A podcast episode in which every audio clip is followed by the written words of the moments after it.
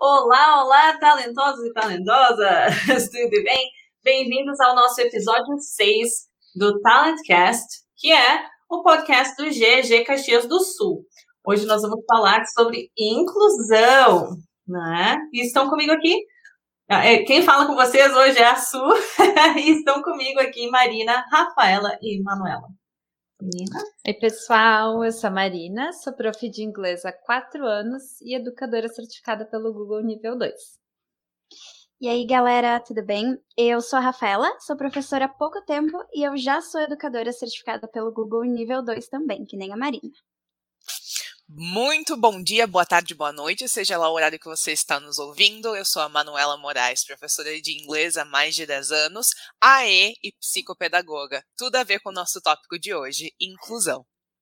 Perfeito. E eu sou a sua, sua host, líder do GEG Caxias do Sul e também Google Certified Trainer. Então, é, trainer certificada pelo Google. E hoje a gente vai falar um pouquinho sobre promovendo a inclusão em sala de aula e como que a tecnologia pode nos auxiliar nisso, né? Então, uma das coisas que a gente vê na nossa lei brasileira é a inclusão, né, da, da lei brasileira de inclusão, desculpa.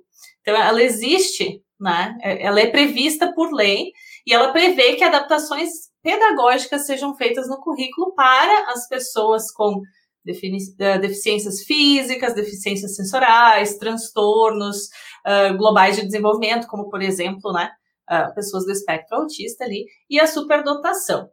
É, e eu até queria contar, assim, um pouquinho da experiência que eu tive, que foi muito, muito limitada nessa questão, que quando eu dava aula em colégio particular, né, é, eu tive um aluno, assim, que é, era especial. Eu, eu nem sei dizer Uh, na verdade, qual que era uh, a condição dele, porque eu, acho que a psicopedagoga estava ainda trabalhando, naquele momento ela não tinha um diagnóstico, e a gente tinha que adaptar, então, alguns materiais, né? E eu via que nem todos os professores sabiam como fazer essa adaptação, eu, inclusive, né? Eu fui testando muitas coisas com ele, então a, a prova que eu preparava para ele já era digital, para que ele conseguisse uh, responder, né? E eu fazia muitas coisas de múltipla escolha na questão de avaliação, porque ele tinha uma dificuldade muito grande de escrever. Eu me lembro que eu não conseguia entender, né, a, a letra, assim. Então, é, é ele tinha, assim, demorava, né, enquanto um aluno que a gente diz, assim, demora, sei lá, cinco minutos para escrever uma resposta, ele demorava muito mais tempo, porque ele tinha essa dificuldade de coordenação motora. Uhum. Então, e, e desculpa, mano, só para eu concluir aqui. Eu me lembro que a gente não tinha muito conhecimento e nem muito apoio da coordenação nessa questão, né? Então, ah. embora esteja na lei. Exatamente. Eu, quando fiz o, o meu estágio em letras, eu fui para um lugar onde eu já era muito acolhida, onde foi a escola onde eu, Manuela, cursei o ensino fundamental, o ensino médio, uhum. então eu tinha muita abertura para fazer muitas coisas, o pessoal confiava muito em mim. E eu lembro que eu escolhi uma turma em específico, porque na época eu já estava dentro do campo da inclusão. E eu lembro que uma da, a professora regente que eu falei para ela, eu gostaria de assumir a tua carga horária nessa turma em específico. E nessa turma nós tínhamos dois alunos com demandas uh, específicas de aprendizagem. Esses dois alunos eles tinham um, um comprometimento intelectual moderado, eu até classificaria. E daí eu lembro que a professora ela me perguntou assim: "Mas tu tem certeza? Tem dois deficientes?" Aí eu falei: "Sim, eu tenho certeza. Eu quero essa aula." Aí ela falou: Mas tu tem certeza? Tem dois deficientes. Então a gente consegue observar que essa questão que nem a Su trouxe do amparo legal, mas que, que, que as pessoas estão ali é meio que, que, marginalizados no processo de ensino é muito mais comum. Daí eu lembro que na, na época não é uma coisa legal de se fazer, mas na época eu tive que meio que dar um cartaz, deu, não, pode ficar tranquila, eu sei fazer isso, porque eu já sou especialista na área para poder fazer isso. Então, e foi uma coisa muito legal. Os dois alunos que eles tinham esse, esse déficit cognitivo, eles conseguiram acompanhar a minha aula. Minha aula era de inglês, eles participaram comigo na minha aula de inglês, que foi ministrada, foi feito todinho o processo dentro de inglês, eles estavam aprendendo past continuous, e foi muito divertido, porque todo mundo participou. Então, a gente precisa começar a entender o que, é inclusão, o que, que é, é, exclusão, o que, que eu é daria, Eu daria graças a Deus se eu tivesse mais conhecimento na época, né, para poder incluir justamente Né? Nesse caso aqui, um menino que a gente notava, né, que tinha ali um déficit cognitivo. Mas e aqueles que a gente não nota? Eu, eu fico pensando, sabe, eu, eu tento ser o mais próxima possível dos meus alunos, justamente para notar, porque por mais que a gente não tenha uma, def, uma deficiência cognitiva ou algum desafio cognitivo ali, a gente sempre é melhor em algumas coisas e pior em outras. então a gente precisa dar mais atenção, né? Exatamente. Por isso a importância de a gente lutar pela neurodiversidade. Ah, eu acho que, que, é justamente isso, a gente entender que a sala de aula é um campo neurodiverso. Apesar de ter algumas pessoas que são rotuladas como normais, porque elas conseguem acompanhar um processo de ensino que no outro, nosso outro podcast, a gente comentou sobre as mazelas da educação e do processo de, de educação no Brasil, a gente precisa questionar e começar a entender que a sala de aula é esse campo neurodiverso. Alguns vão assimilar, outros não, e cada um no seu tempo. E muita gente vai mascarar que tá fazendo de conta que tá entendendo, né? Exatamente. Quem é professor sabe. Todo mundo entendeu? Sim. Essa pergunta, né, nem existe, assim, eu acho. Nem deveria existir, né? Sim. Lógico que ninguém vai dizer não, né? Ninguém quer te contradizer, né? Ah, Exatamente. Ótimo. Então é muito importante esse apoio da escola e também é importante lembrar para o professor que estiver nos ouvindo que você não é responsável por tudo. Você não tem que abraçar tudo. Porque se uma sala neuronormativa ela já é difícil, então você imagina uma maneira diversa. Então tá tudo bem. Você precisa buscar os profissionais que vão estar tá te te dando toda a aparelhagem e as dicas de adaptação, ou que eles farão a adaptação nesse momento. Uhum. E aí que uhum. entra os nossos dois braços direitos, que é o psicopedagogo e o professor do atendimento educacional especializado, o AE. E qual que é a diferença entre esses dois aí, Manu? Esclarece pra gente. Claro, o professor, o professor do AE, de acordo com a legislação, ele é o responsável pela adaptação dentro da escola. Então, assim, a gente vai ter esse, esse aluno. O importante, o que eu acho até meio triste, é que a gente precisa de um diagnóstico para essa pessoa. Então, por exemplo, se tem um professor levantando já algumas bandeiras vermelhas em relação a um aluno, muito dificilmente, às vezes, vai ter o apoio escolar. Infelizmente, isso é uma realidade só vai partir para o AE a partir do momento que se tem um diagnóstico. E essa professora, ela foi treinada exatamente para trabalhar com as deficiências físicas, sensoriais e superdotação. Então, ainda hoje a gente tem essa limitação de não conseguir incluir quem tem dificuldade de aprendizagem, que é o caso da dislexia, da descalculia, disgrafia, desortografia e o TDAH. Já a psicopedagoga, a gente trabalha com todo mundo. Aí é um atendimento clínico, que geralmente é feito num espaço de, de educamento, ou muitas vezes é feito num consultório, e a gente trabalha com tudo, desde os processos cognitivos, sensórios, motores, e também a gente dá esse apoio para as escolas nas adaptações, no que, que deve ser sugerido e como isso deve ser implementado nas salas de aula. Inclusive, a gente tem um relacionamento muito próximo com os AEs das escolas, a gente é uma psicopedagoga, e também com os professores e família. Então, voltamos àquela coisa da tríade: escola, família, professor. Precisamos estar todos juntos. Sim, com certeza. Legal. E o, o diagnóstico dessas. É, desses alunos, ele vem através do psicopedagogo? Vem, ele pode vir através do, tudo depende de qual a área. Existem fonoaudiólogos que eles também têm um olhar específico através de, de especializações, pós-graduações que eles fazem, mas geralmente eu até brinco que a gente, psicopedagogo, a gente é o médico da aprendizagem.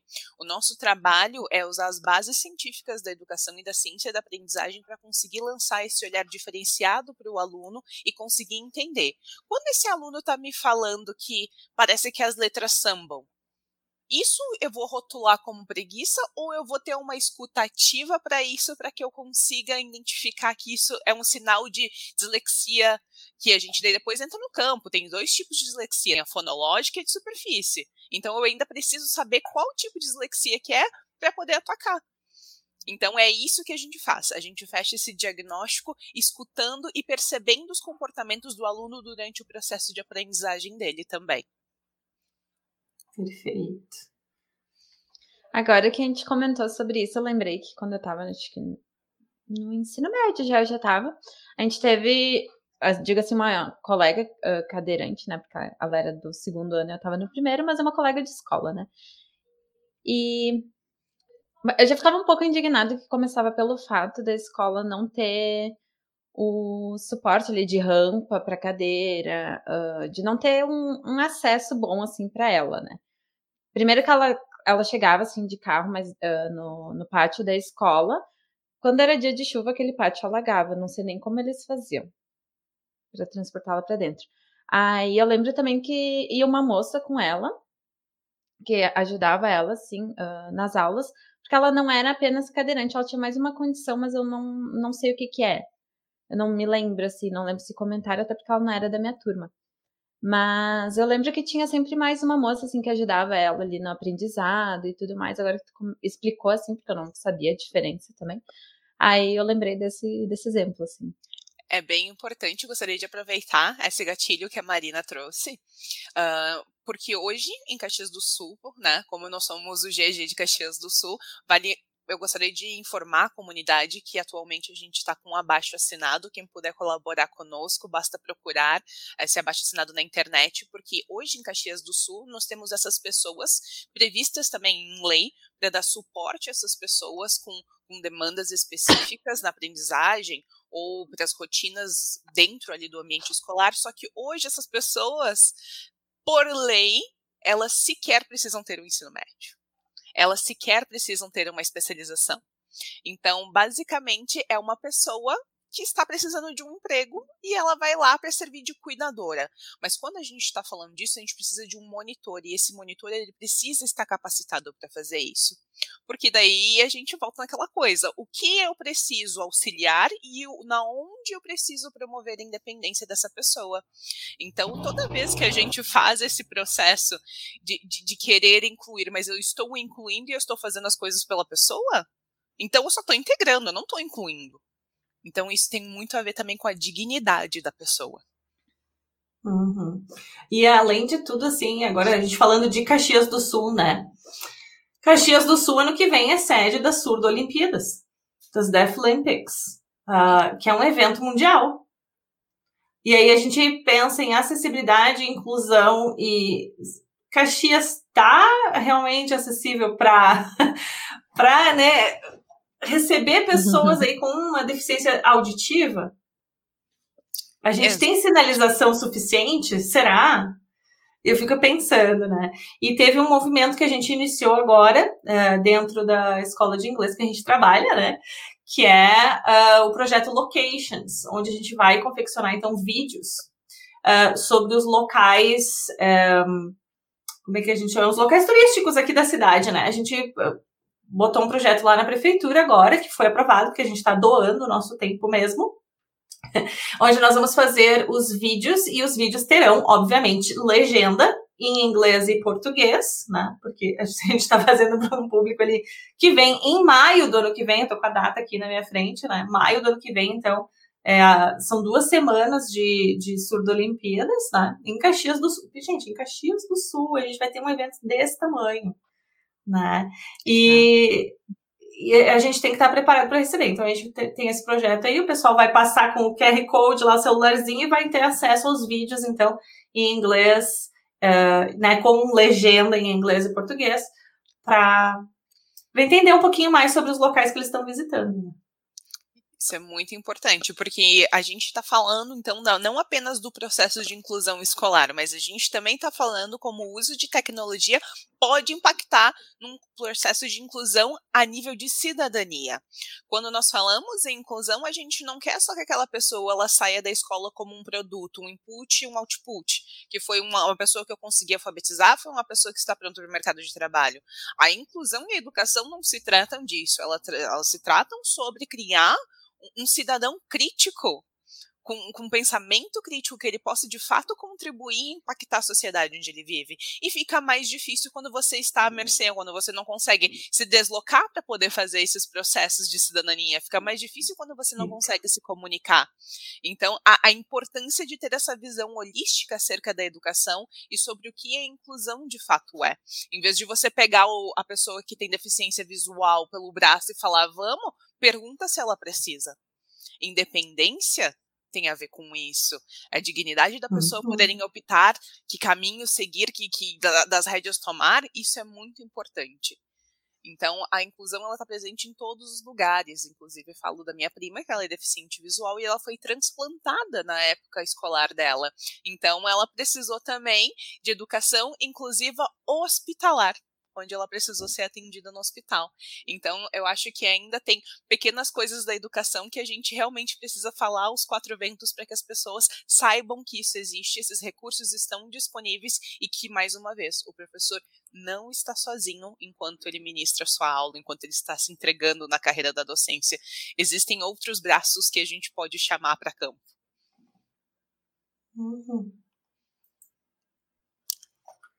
É, esse projeto aí que eu achei muito interessante da gente aplicar aqui também em Caxias do Sul, porque, né, como a Manu falou, é um processo de envolver o pensamento crítico dos alunos. Então a gente está trabalhando, né, esses vídeos serão gravados pelos nossos alunos. Então, eles que vão no local, vão fazer a pesquisa, vão né, definir o que, que, dessa pesquisa, o que, que vai ser dito nos vídeos, então vai ser passado aí para um, né, um, a fazer a nossa cidade ficar um pouquinho mais acessível e trazer essa contribuição para o todo, né? Então, é isso que eu achei interessante. É muito demais, porque daí a gente começa a perceber que quando a gente tem um viés inclusivo, todo mundo é beneficiado.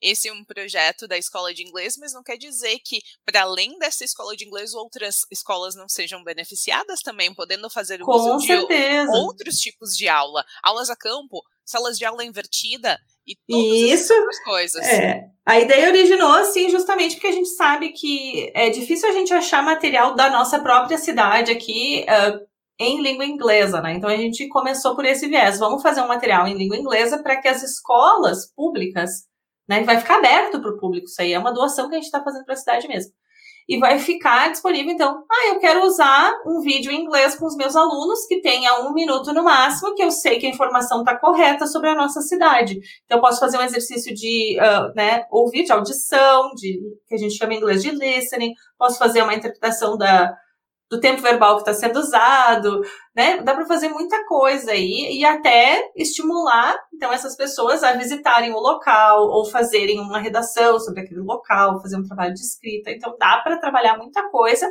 material já feito a curadoria e aí pronto, né, para as escolas. Aproveito é... o ensejo para agradecer por essa contribuição, essa, esse tipo de ação que muda de fato a comunidade, essa percepção holística de como às vezes a nossa especialidade pode mudar a vida de um monte de gente. Obrigada por fazer isso. Imagina a gente que tem que pensar assim, se eu conseguir fazer o lugar que eu tô morando, né, em que eu vivo, um lugar melhor para todo mundo, né? Por que não? Exatamente. E eu, eu acho que também isso traz muito uh, essa questão que a gente traz de, de trabalhar com a tecnologia e o uso, uh, essa questão da deficiência uh, essas pessoas que têm deficiência, como que elas podem ser beneficiadas disso? A gente está falando de, um, de, uma curadoria de materiais que passou por profissionais, mas depois isso vai ser entregue em formato de QR Code. Então, qual, como que a gente pode utilizar outros processos e ferramentas, talvez de forma até mais simplória, pensando numa aula mais expositiva, para que esse aluno consiga participar? Hoje, claro, a gente, como a gente está falando da inclusão prevista em lei, nós vamos estar falando uh, das deficiências físicas, físicas, sensoriais, superdotação uh, e, e, tudo mais. Uhum. Mas também é outras coisas que a gente pode fazer para quem tem transtornos de aprendizagem. É. Isso a gente deixa para o próximo episódio. Isso. perfeito, perfeito. Eu me lembro também de um caso de uma outra escola de inglês que eu trabalhei, que nós tivemos um aluno que tinha deficiência visual. Né? Ele era quase completamente assim, uh, cego, né? E eu não fui professora desse aluno em particular, e também não me lembro de treinamentos específicos para essa professora de inglês, assim.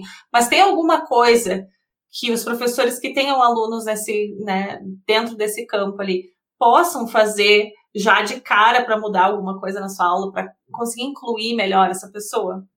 Uhum, com certeza. Hoje em dia a gente tem o que a gente está fazendo aqui agora, podcast. E eu posso falar, inclusive, não só como porque isso é uma coisa também que nós falamos dentro do campo da pesquisa, é chamar as pessoas que compõem esse público. Essas pessoas elas precisam fazer um movimento de deixarem de ser estudadas para serem os estudantes do tópico que as aflige. Então, eu não estou nesse campo necessariamente enquanto pessoa uh, Manuela, não estou inserida nesse campo da, da, cegueira, mas eu tenho um tio que ele é parcialmente deficiente visual e eu tenho uma prima que é deficiente visual. Como a questão da memória deles de trabalho, essa questão de retenção de informações é extremamente aguçada, bem como a audição e o tato deles. Então, a gente pode se apropriar de ideias como, por exemplo, a utilização de podcast. Em vez de você, muitas vezes, porque isso eu vi quando a minha prima estava sendo escolarizada, textos e aqueles textos precisavam ser transcrevidos em braille e aquele volume de papel com aquelas folhas que são mais pesadas que elas têm a necessidade de uma folha de desenho. Claro. Por, por, que, que eu não posso, então, dar um podcast para essa pessoa? Porque às vezes o filme é Sim. limitado. Eu acho que até seria um, um projeto bem interessante para ajudar aquele aluno que está com uma dificuldade, talvez, de leitura em voz alta, e ele gravar o, o texto lido para o colega, né? Porque daí ele está praticando, o colega vai ter o texto que está ali lido para ele, sabe? E aí você está né, tá trabalhando aí uma cidadania completa, porque um ajuda o outro. Exatamente. Esses processos de inclusão eles são extremamente empáticos porque tu acaba começando a perceber o universo do outro. Quando eu adentrei na especialização, eu comecei a perceber que na verdade a minha vida foi uma inclusão a vida inteira e eu não tinha percebido. Então, as deficiências foram tão normalizadas para mim que, que, nada me causava espanto. Eu tinha um colega com, com deficiência uh, intelectual e ele era cadeirante na escolinha. Eu tinha cinco anos, eu tinha um colega com Down. Eu fui criado com a minha prima que tem deficiência uh, visual. Então tudo era muito. A gente adaptava, normal. a gente era criança, tudo era muito normal. Então, para mim, era, era estranho não ter alguém que, que precisasse da minha empatia. Perfeito. E essas questões também da, da de, de, de, conteúdos, existe também aplicativos hoje em dia, onde o professor ele pode uh, botar o texto e já existe uma voz lá que é muito melhor do que aquela voz do Google, horripilante às vezes. do Google é, Translate. É, não, a voz do, do, Google ela é muito pausadinha, ela não, ela não emula uma conversa natural, né? Então, sim, tem robôs, né, inteligências uh, artificiais que leem muito melhor. Exatamente. E daí, então, você tem esse, eh, esse, tipo de software, que ele é, inclusive é gratuito. Uh, eu fiz até uma curadoria de materiais que depois a gente pode, de alguma forma, tentar deixar disponível no link ali embaixo na descrição do YouTube. Com certeza. Que tem esse, esse material, esses aplicativos, onde você vai lá, joga o texto e a inteligência, ela lê com perfeita entonação e tudo mais, para que esse aluno também consiga, ah, é um copia e cola, porque como eles já têm o um computador que é, tem acessibilidade, eu mesmo posso copiar e colar aquilo que eu quero ler. De repente, se por, porventura o software não consiga chegar em alguma modalidade, que às vezes os PDFs são imagens ao invés de ser textos, então cai uhum. por tudo isso. Claro, e aí a tecnologia ajuda também, porque a gente já tem, por exemplo, no celular o Google OCR, que é a lente que você pode ter uma folha impressa, você aponta a sua câmera e ele transforma aquilo num texto de leitura para o seu computador, né? Ele, ele, faz o Ctrl C de um papel. É lindo demais, né? Então, é, isso pode ajudar tanto os professores, né? Quando já tem o material pronto, não, não ter que digitar tudo aquilo que, que impacta no trabalho do professor, né? Mas como o aluno que recebeu aquela folha impressa e pode, então, ter esse auxílio do aplicativo que leia para ele, né? Através Inclusive, da, eu vou, da câmera. vou jogar uma aqui agora para minhas Google uh, Experts. Se eu não me engano, é possível, né? Porque a gente tem lá dentro do Forms, a gente, além de fazer as questões que se auto-corrigem, professores, salvem o tempo de vocês. Uh, e também tem uma parte onde você pode colocar o áudio para que o aluno escute a leitura dessa questão, não tem? Sim, sim. A gente tem que instalar um complemento para conseguir colocar um áudio dentro do, do formulário. Mas a gente consegue colocar uh, áudio em todos os. uh, os aplicativos do Google, né? A gente consegue colocar no texto, na apresentação, na, na até na própria planilha, né? Tudo que a gente tem um link a gente consegue inserir ali. Olha aí. Uh, essa questão do, de passar a folhinha pro, pro computador, pro celular direto, assim, com a câmera. Quem me ensinou foi a Rafa, inclusive, né, Rafa? Contei como é que faz. É Eu acho que a... né? é só uh, apontar o celular ali, ele faz um escaneamento e daí tu já tem a imagem salva, consegue salvar até em PDF, inclusive, pelo celular. Que é muito mais prático. E como é que tu aprendeu a fazer isso, Rafa? Então, eu aprendi através da tecnologia também. Uh, eu assisto uns vídeos no aplicativo chamado TikTok, que eu acho que todo mundo aqui conhece. E eu encontrei um canal onde o pessoal falava sobre alguns truques que a gente tinha no nosso celular. Então eu assisti alguns vídeos e foi assim que eu aprendi. Que, inclusive, foi na época que eu uh, ainda estava no ensino médio e foi no período de pandemia, então as aulas já estavam uh, de forma remota. Então era bem mais prático para mim escanear assim, a, a, os conteúdos do meu caderno, meus trabalhos e enviar para e-mail do professor em PDF. Perfeito, perfeito. Porque a gente pensa, nossa, só porque eu estou usando tecnologia, agora eu vou ter que fazer todos os meus trabalhos no computador. E na verdade, não. Se você prefere fazer de forma analógica, se o seu raciocínio funciona melhor no papel, por que não fazer no papel? Eu sempre questiono, né? Você vai usar tecnologia? para quê e por quê. Uhum. Exatamente. E voltamos também naquele outro podcast onde a gente falou de objetivos pedagógicos e também, né, a, a, as, digamos assim, o jeitinho de como o aluno também aprende. Eu sou uma pessoa extremamente analógica. Estou falando de tecnologia, mas eu tenho aqui um conjunto de mais de 30 canetas coloridas para poder fazer os meus destaques. Entendo. Eu aqui com os post a louca dos post-it. Ah, então tá. Então, então se é pra se exibir, quem vai estar tá ouvindo a gente, não, depois vai no YouTube pra ver a gente se exibindo. Uau! Professores adoram canetinhas coloridas. É verdade. Sim, nossa. A Rafa até me ensinou a fazer os uh, letterings ano passado. Uhum, os títulos com brush pen. É, e, e, uma das razões para a gente pensar, às vezes, melhor no analógico, né? Eu sei que a gente está falando de tecnologia, mas eu acho que é importante a gente falar que não é só porque a tecnologia veio para agregar que a gente tem que sempre usar a tecnologia, né? Acho que isso é muito importante. E uma das razões que a gente tem é porque a tecnologia ela nos limita no raciocínio a pensar da esquerda para a direita e de cima para baixo em muitos aplicativos. E aí, às vezes, a gente olha para aquele aplicativo que pode ser mais aberto, mas a gente não consegue abstrair o pensamento. E a gente olha para o papel e a caneta e a gente consegue. Então, e às vezes a gente precisa desse, desse pensamento mais expansivo para depois a gente conseguir organizar ele de outra forma, né? Exatamente. É Autoconhecimento é tudo. Por isso que sempre insistimos, professor, conheça a si mesmo, para que você consiga fazer um bom planejamento de aula, né? Porque isso passa por questões administrativas, enfim. Então eu sei que de repente não é o prazer, não é de repente o seu chamado na vida, mas tudo aquilo que você conseguir idealizar de uma forma e, e assim que seja muito mais fácil para você assimilar, com certeza isso vai reduzir o, o teu custo invisível, que é aquele dinheiro e aquele tempo precioso que você perde fazendo coisas que não necessariamente você deveria perder todo esse tempo e recurso. Então, assim, para a gente já ir encerrando aí o nosso podcast de hoje, o que, que as coordenações ou as coordenadorias em geral, né, já falando em um ambiente maior, poderiam fazer de imediato para auxiliar é, as pessoas aí, a, a, os professores principalmente, a ter essa parte da inclusão mais ativa. Exatamente. Que que, o, o que, que as coordenações, uh, né? Vamos falar de coordenação local de cada escola. O que, que a coordenação poderia fazer?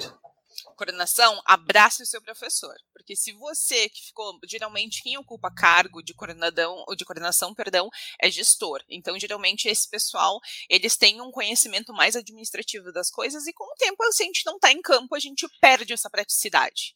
Então, é muito relevante que você consiga escutar a demanda do seu professor, tenha uma escutativa dele. Assim que o professor vir conversar com você, também abrace essa família. Se a gente está falando de uma deficiência visual, uh, como a gente falou que a gente hoje demilitar uhum. as físicas e sensoriais e, e a superdotação, se você está falando de um aluno que, que tem deficiência visual, começa então a escolher fazer, ajuda esse professor a fazer essa curadoria, de repente unificar, ter um drive onde você separam por espécies de, de, de diferentes tipos de deficiência, para que esse, que esse material não se perca, porque isso é tempo, curar leva tempo. Então, de repente, centralizar isso numa pastinha do Google Drive. Hoje em dia, com o Google for Education, que foi liberado para muitas instituições, inclusive para instituições públicas é gratuito, você consegue ter o, o Google Slides. Então, ali a sua acabou de falar que você consegue inserir áudio em todos os lugares. A pessoa que é surda, a gente precisa lembrar que o português é a segunda língua dela, não é a primeira. A primeira é Libras. Então, para eles, esse processo de alfabetização em português uhum. é muito dolorido. É, é muito dolorido. Eu vou adicionar aqui uma, uma das coisas bem pontuais aí que tu falou, uh, Manu. Quem está dando aula pelo Google Meet, Google Meet tem legenda automática, gente. É só uhum. colocar lá legendas automáticas. À medida que o professor vai falando, a legenda já vai aparecendo. Então não precisa ter alguém traduzindo ao mesmo tempo, né? O próprio uh, Google Meet já faz isso. Com certeza. Aí então você já tem um aluno com surdez. Ele está então entrando num processo uh, de aquisição de uma outra língua. A gente sabe que a gente não tem que chegar de supetão vomitando informação a gente que é, que é professora de, de inglês como segunda língua. Então, assim, faz uma curadoria. Slide desculpa, mas é uma crítica construtiva. Não foi feita para ser texto, foi feito para ser pontual. Então, trabalhe essa questão também de curar o que, que você quer comunicar para esse aluno. Quanto menos informação, melhor. Existem também pessoas que elas têm baixa visão. É possível também usar ali dentro dos slides a questão do contraste das cores também, para que essas Contraste, pessoas... tamanho da fonte, né? Ser grande. Né? Falando uma pessoa que eu tenho só um astigmatismo e bem baixinho, né? Miopia é astigmatismo. Mas já faz diferença. Exatamente, com certeza. Voltamos também, trago o, o, nosso último podcast, a vida também aqui, falando da gamificação. Se a pessoa tem uma deficiência intelectual, vale lembrar que todas as deficiências que nós estamos falando, elas têm diferentes aspectos, pode ser leve, pode ser moderado, pode ser de moderado a severo, pode ser severo. Então, tudo precisa de uma curadoria específica. Então, quem sabe, para as pessoas que de repente têm uma, uma deficiência intelectual, engajando elas através do, do jogo Hoje em dia a gente tem a plataforma Flipit, que é basicamente ali um, um, um Excel onde você faz a edição, então fica muito fácil para o professor adaptar diferentes uh, realidades, diferentes conteúdos e fazer daquele momento um momento interativo de socialização e de inclusão. Uhum. Eu acho que nesse estilo aí temos o Flipit, o, o Genie ali, né? Que também já é próprio para sala de aula invertida, mas que pode ajudar muito na sala de aula tradicional, né? Eu concordo. Manu, mais uma vez, muito obrigada por ter participado. Rafa, muito obrigada por ter participado. Marina também, muito obrigada por ter participado ao nosso Talentcast do GEG Caxias do Sul. Esse é o sexto episódio e acho que é na semana que vem nós teremos uma convidada, né, Manu? Exatamente voltamos a falar. Essas pessoas elas precisam parar de serem estudadas e serem aquelas que têm voz e vez no seu tópico. Portanto, a gente vai convidar uma pessoa que precisou de fato desse momento de inclusão e vamos falar isso. Como que foi ou de repente quais as dicas que ela tem para contribuir com a gente enquanto educador? Perfeito. Muito obrigada, pessoal, e até o próximo episódio. Nos tchau, vemos. tchau. Tchau. tchau.